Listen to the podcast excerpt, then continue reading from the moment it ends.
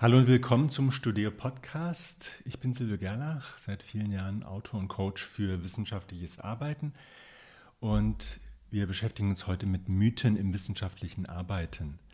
Davon gibt es eine ganze Menge. Ein Mythos ist sozusagen eine Vorstellung oder eine Technik, eine Praxis, die sich hartnäckig hält, aber in diesem Falle nicht gut ist und sogar ziemlich schlecht ist.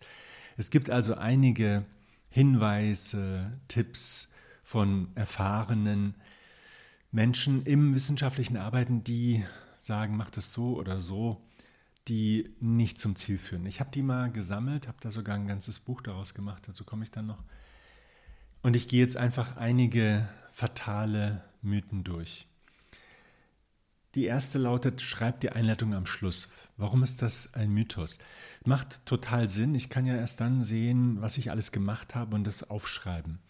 Aber wenn ich die Einleitung am Schluss schreibe, habe ich am Anfang keinen wirklichen Plan.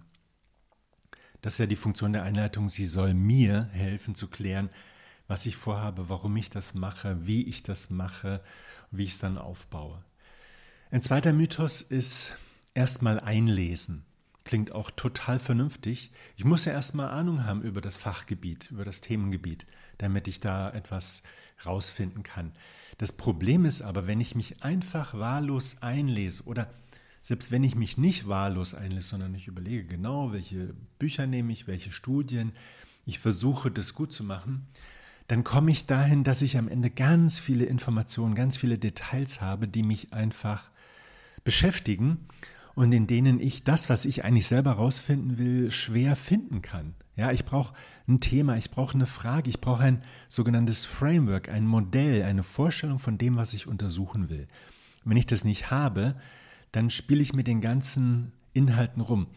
Und was noch dazu kommt, wenn ich das einmal habe, sind die ganzen nächsten Entscheidungen davon abhängig. Ich kann ja nur auf der Basis von dem entscheiden, was ich weiß. Also werde ich dann weitere Informationen sammeln dazu. Und ich habe irgendwo ein Modell gefunden, das klingt gut, aber vielleicht ist es gar nicht das beste Modell für mein Thema. Ich brauche eine systematische Vorgehensweise für das Lesen. Und das Lesen darf nicht so lange dauern, weil es muss einfach immer wieder diese Abwechslung geben zwischen Lesen, Verarbeiten, Analysieren, Strukturieren und dann wieder Material sammeln und dann entsteht etwas. Das kann man sich eigentlich ganz gut merken, so wie in der Küche. Wenn ich ein etwas komplexeres Menü zaubern möchte, ja, sagen wir drei Gänge oder sogar mehr, wer da sehr ja, ambitioniert ist, ich kann nicht einfach in den äh, Markt gehen und gucken, was es gibt und dann einkaufen. Ich brauche ein Rezept. Ich brauche ganz klar ein Rezept, ich brauche dann Ausrüstung, ich muss die Schritte einhalten. Und einlesen ist praktisch auf den Markt gehen und alles sammeln und kaufen, was einen anlacht. Und das ist natürlich gefährlich. Dann ein weiterer Mythos, schreib erstmal ein paar Seiten. Da geht es vor allem um die Psychologie, dass man die Angst verliert, dass man nicht zu großen Respekt hat vor dem Schreiben. Das Problem ist aber, wenn ich das mache, weiß ich eigentlich schon ganz genau. Wenn ich mich nicht intensiv mit dem Stoff beschäftigt habe, kann das, was ich da schreibe, nicht wirklich Substanz haben. Und das habe ich auch die ganze Zeit im Hinterkopf. Das ist sowieso nicht so gut. Und das ist natürlich eine ganz, äh, ja, das ist ein Teufelskreis.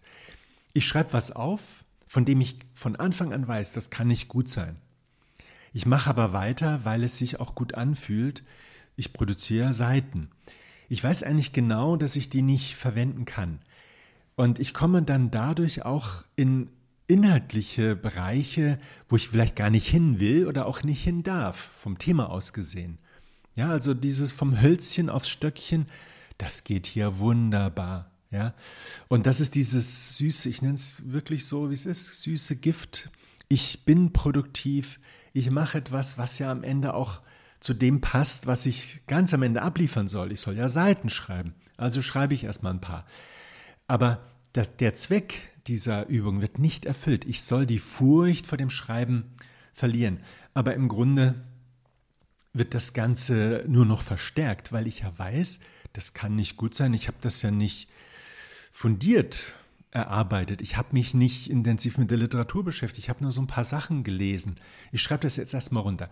Und der zweite Teil der fatalen Folgen ist, dass ich das, was ich da geschrieben habe, nicht so gerne wegschmeiße. Ja? Ich habe ja da Zeit aufgewendet und ich will das auch nicht irgendwie einfach so in den Orkus kippen. Das ist keine gute Idee. Ja? Also hier zeigt sich auch wieder, dass es besser ist, sich genau zu überlegen, was hier praktisch äh, wohin soll. Und aber das ist halt ja das Schwierige. Wenn ich das Ganze als Schreibprojekt auffasse, dann äh, sollte ich erstmal was schreiben, ja, aber es ist kein Schreibprojekt, es ist ein Analyseprojekt, es ist ein Wissensfindungsprojekt und da muss ich mich vorbereiten. Ein nächster Mythos, der damit eng verbunden ist, kürzen geht immer. Ja, ich schreibe jetzt erstmal 100 Seiten und dann kürze ich die 50 oder 60 Seiten raus. Es ist ganz offensichtlich, dass das unglaublich anstrengend ist. Erstens komme ich am Ende in Zeitnot, 100 Prozent. Die 100 Seiten zu schreiben, das dauert ja.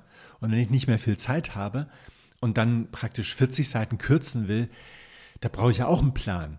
Und wenn ich das so gleich wüsste, wie ich die Seiten kürze und welche Seiten es sind, naja, dann würde ich es wahrscheinlich gleich richtig machen von vornherein. Ich habe also Zeitnot und das Zweite ist, das hängt ja auch alles irgendwie zusammen. Wenn ich jetzt einfach 40 Seiten, hier drei Seiten, hier zwei Seiten, das ist doch offensichtlich, dass das nicht funktionieren kann. Das ist wie bei einem Haus. Ich nehme dann einfach was weg. Das, das kann nicht funktionieren.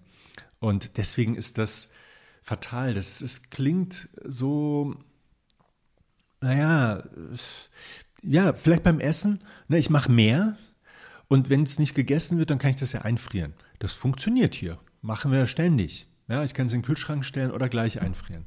Aber bei einer wissenschaftlichen Arbeit funktioniert das auf keinen Fall. Noch ein Mythos, und das ist einer der trickreichsten überhaupt, das ist wirklich tricky. Frag immer den Betreuer. Das klingt so vernünftig, weil es ja der Betreuer ist oder die Betreuerin, die weiß, was verlangt wird. Aber hier gibt es gleich mehrere fatale Irrtümer. Das sind wirkliche Irrtümer.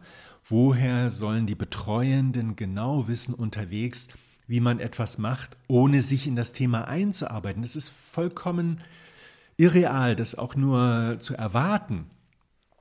Das Zweite ist, die Betreuenden haben ihre eigenen Projekte und sie stehen gerne zur Verfügung, aber doch nicht permanent und ständig und vor allem nicht für so Kleinkram, sage ich jetzt mal so äh, formale Sachen. Wie kann ich eine bestimmte Quelle zitieren? Da würde man gerne den Betreuer fragen. Ja, im Grunde wollen wir Absolution. Wir wollen, dass sie sagen, äh, ja, das ist richtig, mach so weiter. Und das Dritte ist, ich muss warten auf die Antwort. Ich muss die, Anf aber die, nein, ich muss die Anfrage erstmal formulieren. Dann muss ich diese E-Mail schicken und dann muss ich warten, bis ich es kriege. Und solange bis die Antwort, wie, die Antwort nicht kommt, kann ich nicht weiterarbeiten sozusagen. Das wäre so, wenn es wirklich wichtige Fragen sind. Aber das klingt jetzt vielleicht naseweiß. Es sollten während der Arbeit keine fundamentalen Fragen mehr auftreten, weil die alle im Plan abgehakt sind, im Exposé die dann zur Einleitung, das dann zur Einleitung wird. Dort müssen diese Inhalte schon geklärt sein. Mache ich eine Umfrage oder Interviews? Das kann nicht sein, dass ich mich das nach drei, vier Wochen frage. Es kann sein, dass die Literatur zeigt, dass es möglich ist, eine standardisierte Umfrage zu machen, dass man gar keine Interviews machen muss. Aber vielleicht ist die Fragestellung auch so speziell, dass es doch Interviews sein müssen, weil es dazu kaum noch was gibt und man keine Skalen entwickeln kann bin jetzt hier etwas tiefer eingestiegen. Auf jeden Fall, immer die Betreuenden zu fragen, ist keine gute Idee. Wenn man das jede Woche einmal macht, und das wäre ja noch relativ wenig, kannst du davon ausgehen, du wirst sie verärgern. Sie werden sich fragen, wieso kann sie, wieso kann er das nicht selber? Warum lädt sie ihre Arbeit bei mir ab, ja, auf meinen Schultern? Das ist doch deren Arbeit und das ist ja auch so. Also, Immer die Betreuenden fragen ist keine gute Idee. Ein Trick, ich habe einen Trick. Du hast ein Problem. Formuliere eine Anfrage und während der Formulierung dieser Anfrage ist es sehr wahrscheinlich, dass du die Einzelheiten verstehst, die Natur des Problems erkennst und wahrscheinlich auch schon die Lösungsansätze findest. Formuliere das Problem, kläre es für dich, stelle die richtige Frage und dann siehst du auch die Optionen und kannst dann die richtige wählen, ohne die Betreuenden zu ja, anzufragen oder ja, wenn man es oft macht, klingt das ja nach Belästigung, der verfolgt mich. Und das ist die Lösung. Du musst von den Betreuenden am Anfang grünes Licht bekommen für deinen Plan, für deine Strategie, für dein Exposé. Und wenn das der Fall ist, dann gibt es immer nur ein paar Kleinigkeiten. Und das Zweite ist, dass du so Meilensteine verabredest und sagst, ich melde mich dann, wenn ich mit der beispielsweise äh, Befragung fertig bin, beziehungsweise wenn ich mit der Vorbereitung für die Befragung fertig bin. Und das ist einfach ganz klar äh, ja eine Arbeitsteilung von Anfang bis Ende. Ich mache die Arbeit und frage dann nur zwischendurch. Und wenn du dann den Fragebogen beispielsweise schickst, dann ist der fertig und du hast dann eigentlich auch nicht mehr so viel zu sagen, weil du hast ihn aus der Literatur abgeleitet. Denke bitte an die Betreuenden, die sind auch nur Menschen, die haben keine Zeit, sich mit dem zu beschäftigen, was du die ganzen letzten Tage und Wochen gemacht hast. Das, das geht einfach nicht beim besten Willen, das ist kein böser Wille, das ist einfach äh, ja, die, der menschliche Alltag. Wir haben alle zu tun. Ich hoffe, bei den Mythen ist was für dich dabei, in dem Sinne, dass du siehst, ah, die Gefalle, die Falle, die ist bei mir auch relevant. Vermeide sie. Und ich habe diese vielen Mythen, viele falschen Hinweise, Tipps, die auch gut klingen, die habe ich zusammengefasst in einem Buch 99 dumme Tipps für wissenschaftliches Arbeiten, Fehler vermeiden, weniger leiden.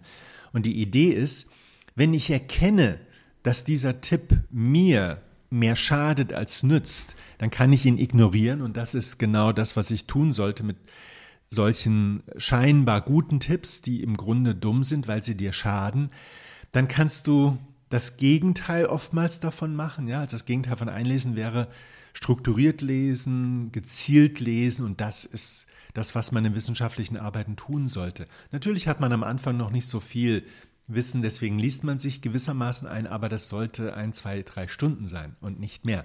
Das ist auch dann mehr ein Scannen oder eine Übersicht sich verschaffen. Du merkst, das ist äh, ein zentrales Problem, das mit dem Einlesen, weil du erstmal deine eigenen Lücken schließen musst, bevor du die große Lücke schließen kannst. Ich danke dir fürs Zuhören, freue mich über Feedback unter podcast.studio.de. Gutes Gelingen im wissenschaftlichen Arbeiten und bis bald.